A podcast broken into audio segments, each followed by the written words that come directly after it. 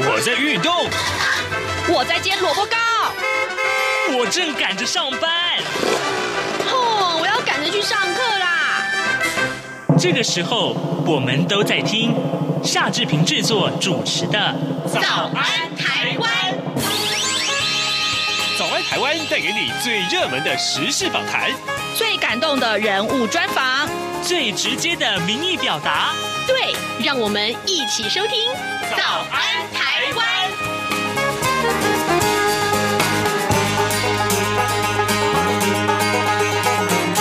早安，台湾！我是夏志平。今天是二零二一年的三月十二号，星期五。今天志平要跟您在节目里面安排这个呃非常感人的访谈单元呢、各位，我想先请教您啊，如果说您很会写作文，很会写文章，这点其实好像大家呃呃这个情况比较普遍，对不对？不过如果说啊你罹患了呃先天性肌肉萎缩症，那么写起文章或做任何事情，是不是都会觉得，哇，这可能要突破生理上的一些限制，对不对？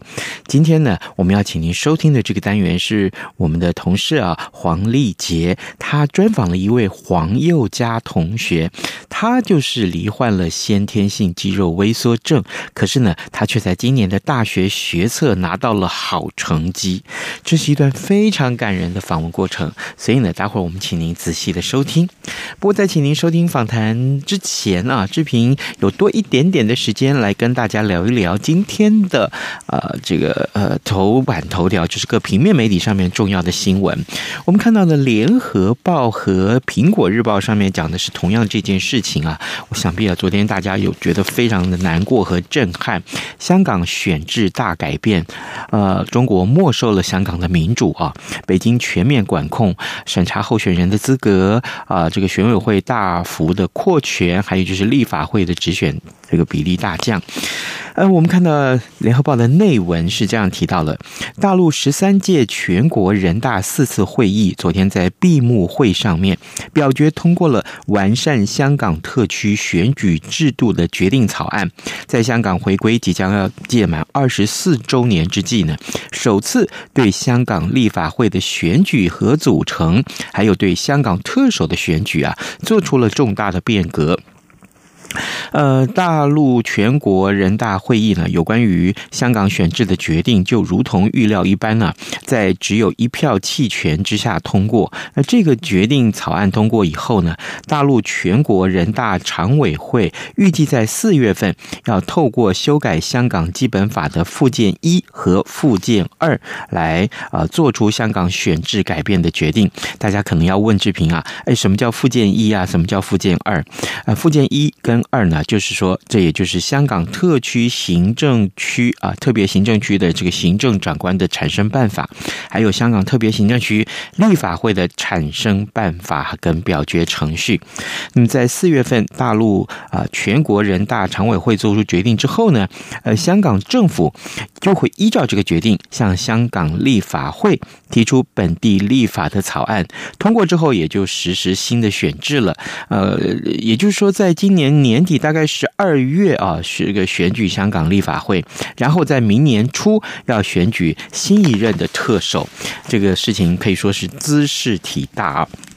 那么《苹果日报》当然讲的也就是这件事情，不过它的标题更为显著，上面提到是。二两千八百九十五比零啊！这个中国阉割了香港的选制，这是我们看到一个很重要的讯息。苹果日报和呃联合报都放在头版头条上面。另外，自由时报呢，则是提到这件事啊。美国国务卿啊出席国会听证会，布林肯呢、他说将会邀请台湾参加民主峰会。美国国务卿布林肯十号首次出席国会的听证会啊，呃承诺将会邀请台湾参与美国总统。拜登预定在今年年底举行的民主高峰会，那么并且将会推动拜登政府和台湾展开自由贸易协定，也就是 FTA 的谈判。布林肯称赞台湾的民主以及科技实力，强调台湾能够对世界有所贡献呢，有资格在世界卫生组织 WHO 享有一席之地。那么新冠肺炎就是一个很好的例子啊。好，这个讯息呢，今天自由时报放在。头版头条上面。另外，《中国时报》上面则是提到了这个打炒房这件事情，呃，房地合一税二点零版啊，这个行政院啊已经拍板定案了，那么重拳要挥向预售屋这个领域。呃，行政院昨天通过了呃房地合一税二点零草案，延长个人短期交易适用万呃这个呃高税率的这个时间，而且呢，呃将会把这个预售屋还有这境内盈利事业也纳入课征房地合一税的范围之内。财政部预估，呃房市交易量最多减少三成啊，减少三成，这很多啊。那么值得注意的是呢，呃，为了防堵投机客利用预售屋来炒房，政府使出了杀手锏，那么祭出重税。呃，预售屋从签订契约开始就纳入持有时间算起，那么防堵预售屋红单转卖，在交屋之后，呃，时间归零，重新起算。这也是对于目前要买房的人，或真是你想要投资这个呃房地产的人，这是一个很重要的讯息。可以的话，这瓶预计在。在呃，这个下个礼拜我们好好的来探讨这个事情。当然，另外就是今天有关于这个奥运的这个事情也很受到瞩目。呃，这个不为疫情啊，圆满办好东京奥运，东京奥运还是要进行。好，呃，现在的时间是早晨的七点零六分三十五秒啊。我们先进一段广告，广告过后马上就回到节目的现场来。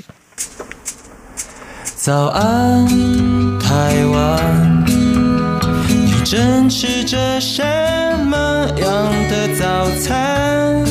吐司加火腿蛋，咬一口，然后收听中央广播电台。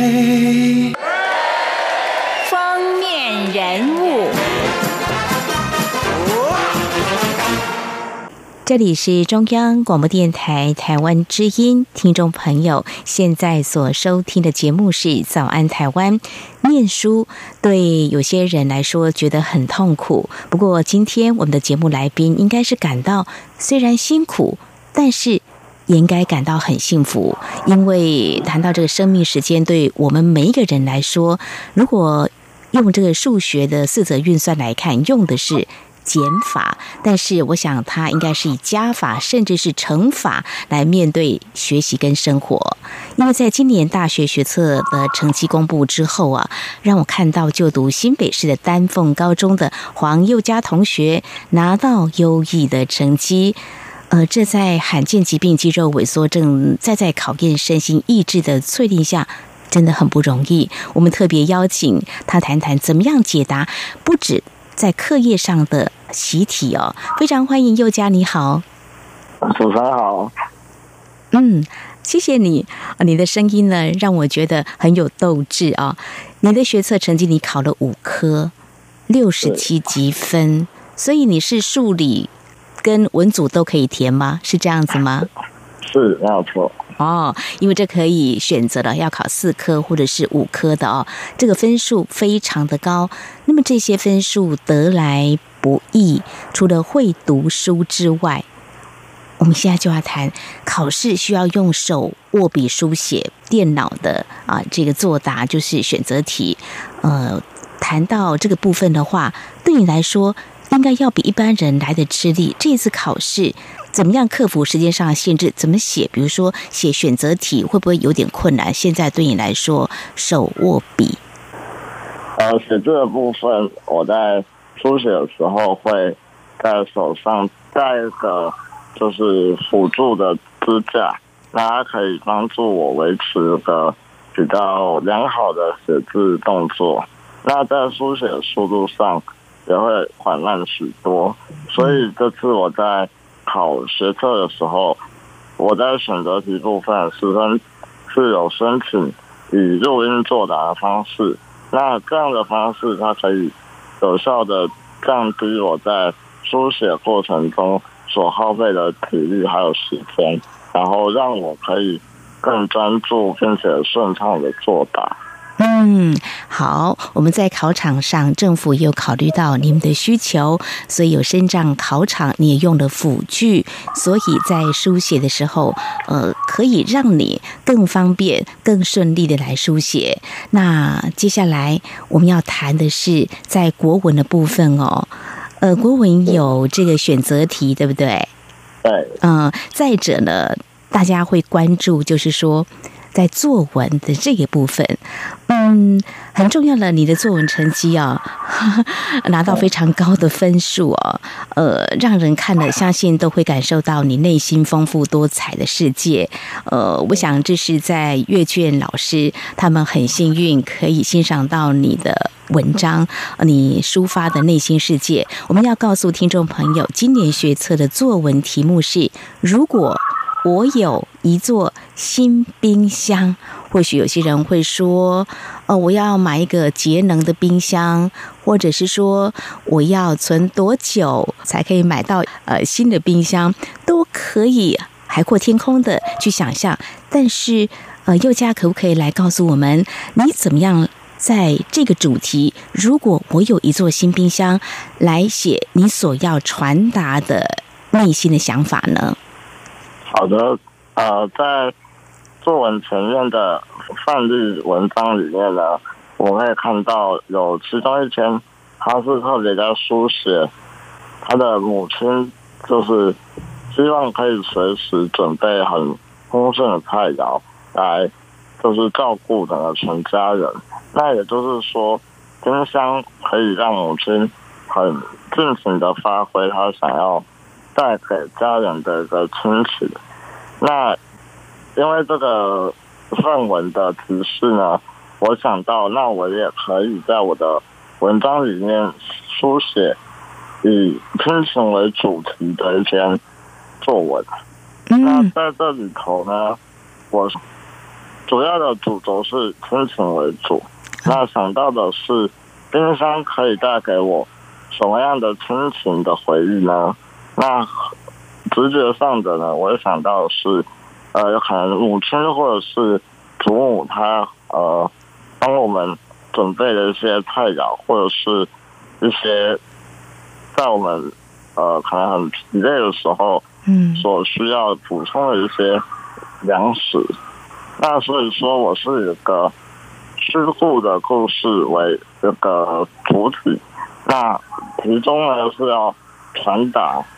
当我在家里的时候，有可以享受到母亲与祖母，然后事先帮我准备的，不管是在冬天的时候很过热的餐点，或者是在夏天的时候消暑的冰棒，那这些都是个非常美好的回忆。那这我也想到，就是呃，可能有些人他们在上高中、大学可能会到。家里之外的地方去居住，或者是当他成年之后呢，可能这些长辈会呃渐渐的老去，或者是离开我们的身边，那这样子的一个亲情可能就会呃消失。所以说，我想借由冰箱这个物质去帮我寄托亲情的一个回忆。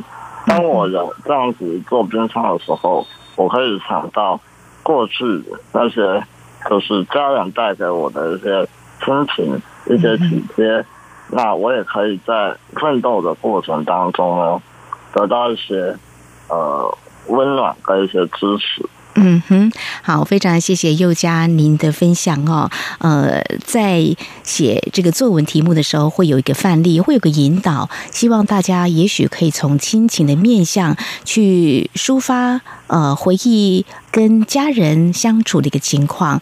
谈到这个部分的话，您刚刚提到说，不管是妈妈或者是阿嬷。就是祖母做给你吃的，你喜欢吃什么啊？所以有哪些让你印象呃是很深刻的、比较难忘的？呃、在在家里比较常煮菜的是我的祖母，那她常常会就是做一些很地道的一些台湾传统的菜肴，比如说一些呃红烧鱼啊，或者是卤肉这些的。那尤其是在冬天的时候。这个天气很寒冷，那如果可以上学之后呢，可以回家吃到祖母亲手做的菜肴的话，就会觉得，哎，这个呃一天的疲惫，还有这个寒冷的一个状况，就可以呃得到一些舒缓。对，那母亲呢，有时候也会做一些我喜欢吃的一些，就是配菜，比如说像是咖喱或者是味增汤。好，暖暖我们的胃哦，温暖亲情的爱呢，让你充满在心中哦。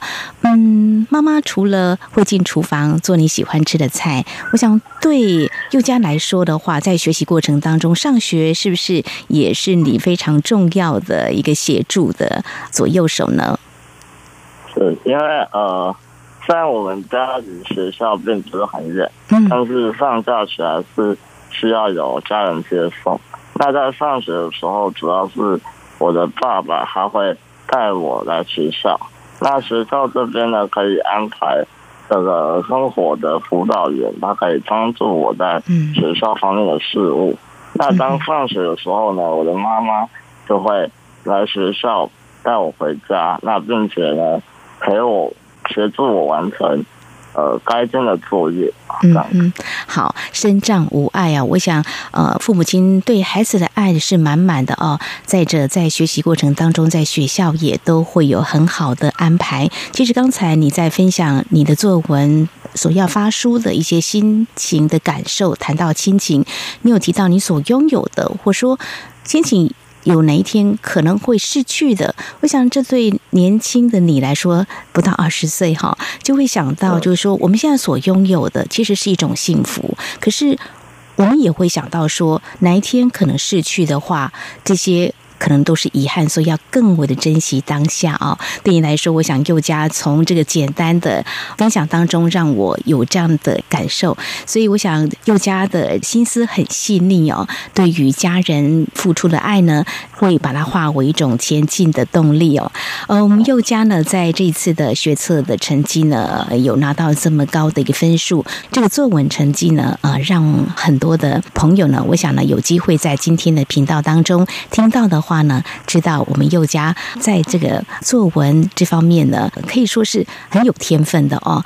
那事实上呢，宥嘉，您之前也有机会来参加啊两岸的文学奖的这个投稿，这是什么样的情况之下？几年前的事啊？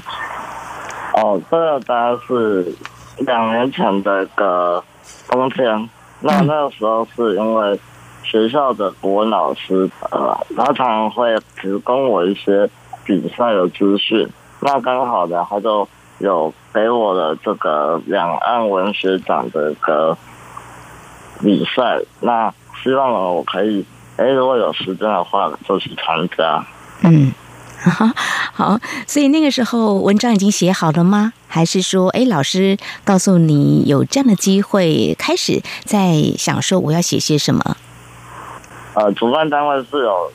定个题目叫做《秋的足迹》，那由这个题目呢，要参赛者自己去写这篇文章的内容。哦，呃，秋的足迹，秋天吗？对。哦，这个好有诗意哦。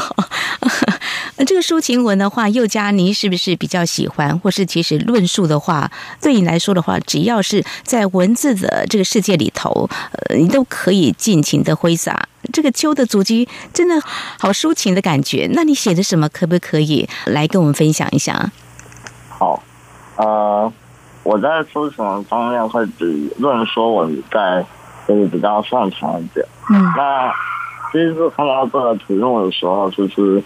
是没有什么想法的，因为它都是觉得比较优雅的一个题目，那平常也比较少接触到。那当时呢，国文老师有建议我可以参考欧阳修先生写的《秋声赋》。那在里面呢，我可以看到欧阳修呢，他认为啊，就是我们常常会觉得秋天可能是个比较悲伤的一个季节，但是。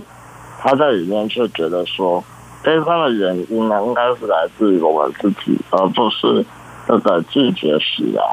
所以说这也成为我这篇文章的一个主轴。我想要表达的是说，秋天并不直接等于悲伤，而悲伤呢，可能是来自于我们人对于这个季节景象的一个感受，以及那个由这个季节它带来的一些，比如说秋黄色的景象，或者是比较冷极的一个环境呢，让我们可以很自然而然的就受到了这个共鸣。让我们产生了个愁绪的感觉。哦，谈到秋天，我想很多人呃可能会觉得秋天呢会有惆怅的感觉。不过秋天的景色也是很迷人的。刚才提到这位国文老师，要好好感谢他哦。他告诉你有很多机会可以让自己的嗯这个作品可以让更多人来欣赏。可不可以告诉我们国文老师是哪位啊？哦，是这个。欧阳日中老师，嗯，好，要非常谢谢啊、呃，一路上陪伴你学习，知道你这个方向可以继续前进的这些好老师哦。那另外这个古文的这个部分的话，是不是也是佑嘉平常在阅读当中啊？如果有机会的话，也会爱不释手来翻阅。呃，是，就是我们在国文课本里面呢，常常会有一些文言文的选文，那。我个人并不排斥读这些文言文，嗯、那我也会就是借由课本所写一个注释，去了解这篇文言文所要传达的这个意义。那在搭配上呢，老师的一个教学模式，所以呢，我并我对文言文的学习呢也算是有兴趣。那借由阅读文言文，我可以去了解一些。古人所写出来的一些优美的意象，那他背后所想要传达的一些社会或者是个人际遇的一个感想。嗯哼哼哼，所以我们觉得阅读在书籍的翻阅当中，让我们穿越时空，那么也可以知道在。那个时候离我们遥远的那个年代，古人他们的一些思维，其实，在对照现在呢，我们使用的是比较简便的啊一种对话的方式。比如说，没有手机嘛？啊，哦，我们在呃这个社群媒体，或者说我们在 Line 的通话都很简单的，这种是很不一样的哦。但是我们在生活当中的运用跟学习当中，我们可以呃互为来做一些啊联想或一些牵动。我想对幼教来说，你的内心是。世界是非常非常的丰富跟精彩的。其实，呃，听到嗯你在今天的节目当中，透过你有力的声音来传达，呃，在你喜欢写作的过程当中，呃，在这次的学测，还有在两年前啊、呃、投稿两岸文学奖，你是拿到第一名哦。光是这两篇文章，相信呢，就让大家可以感受到你有很多的想法想要。传达的哦，其实我们佑家不只是沉醉在这个写作世界，呃，当然你过去也有很不错的表现，就是你也代表学校得到区赛作文的第一名。另外，你是数理自优班的学生呢，你也曾经跟同学一起合作参加这个科展，都拿到优异的成绩哦。哇，那这个语文也行，这个数理也很厉害的哦。所以现在学测的成绩蛮高分的哦。呃，有没有想到说自己要往哪个方向走呢？嗯，要填什么样的志愿呢？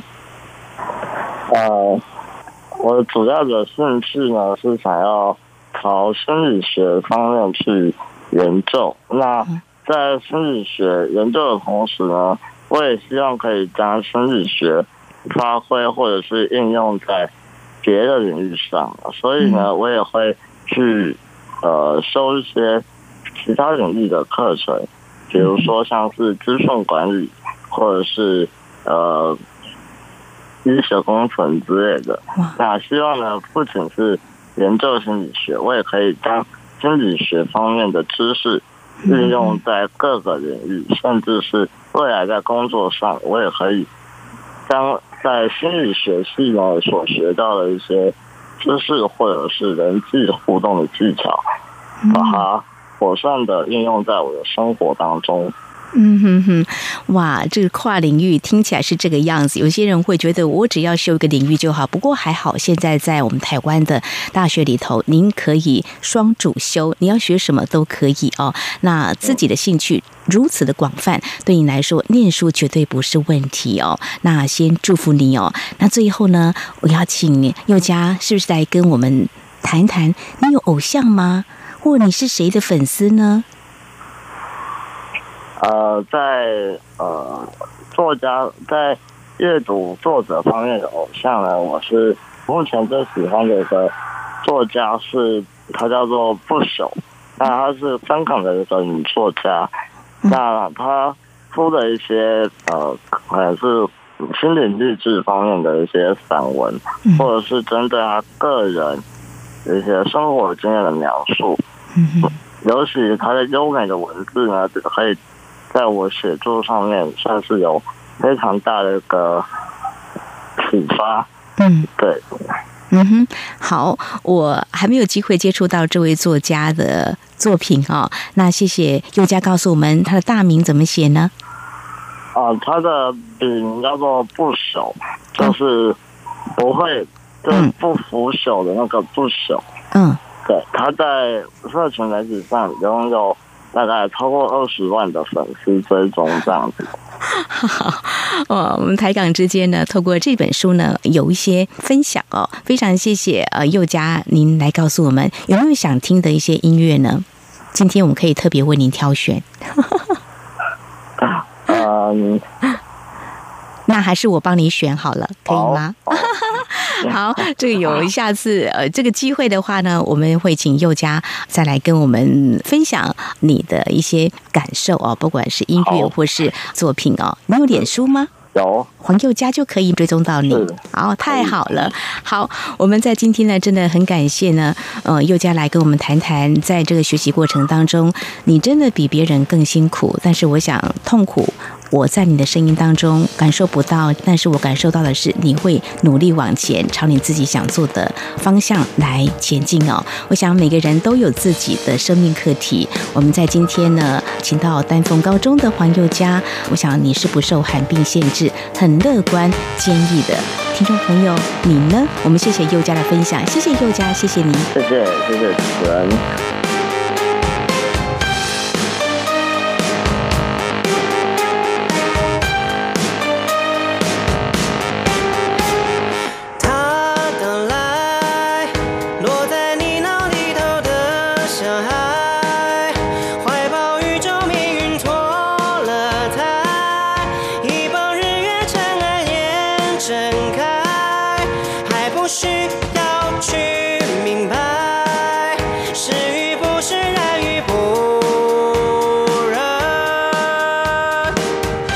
现在所欣赏的这首歌曲是清风所带来的《男孩庄周》，要送给今天的黄宥嘉同学，祝他在文学世界徜徉，还有追逐未来的大学梦都能够很开心、幸福，也更勇敢。他身旁长满水仙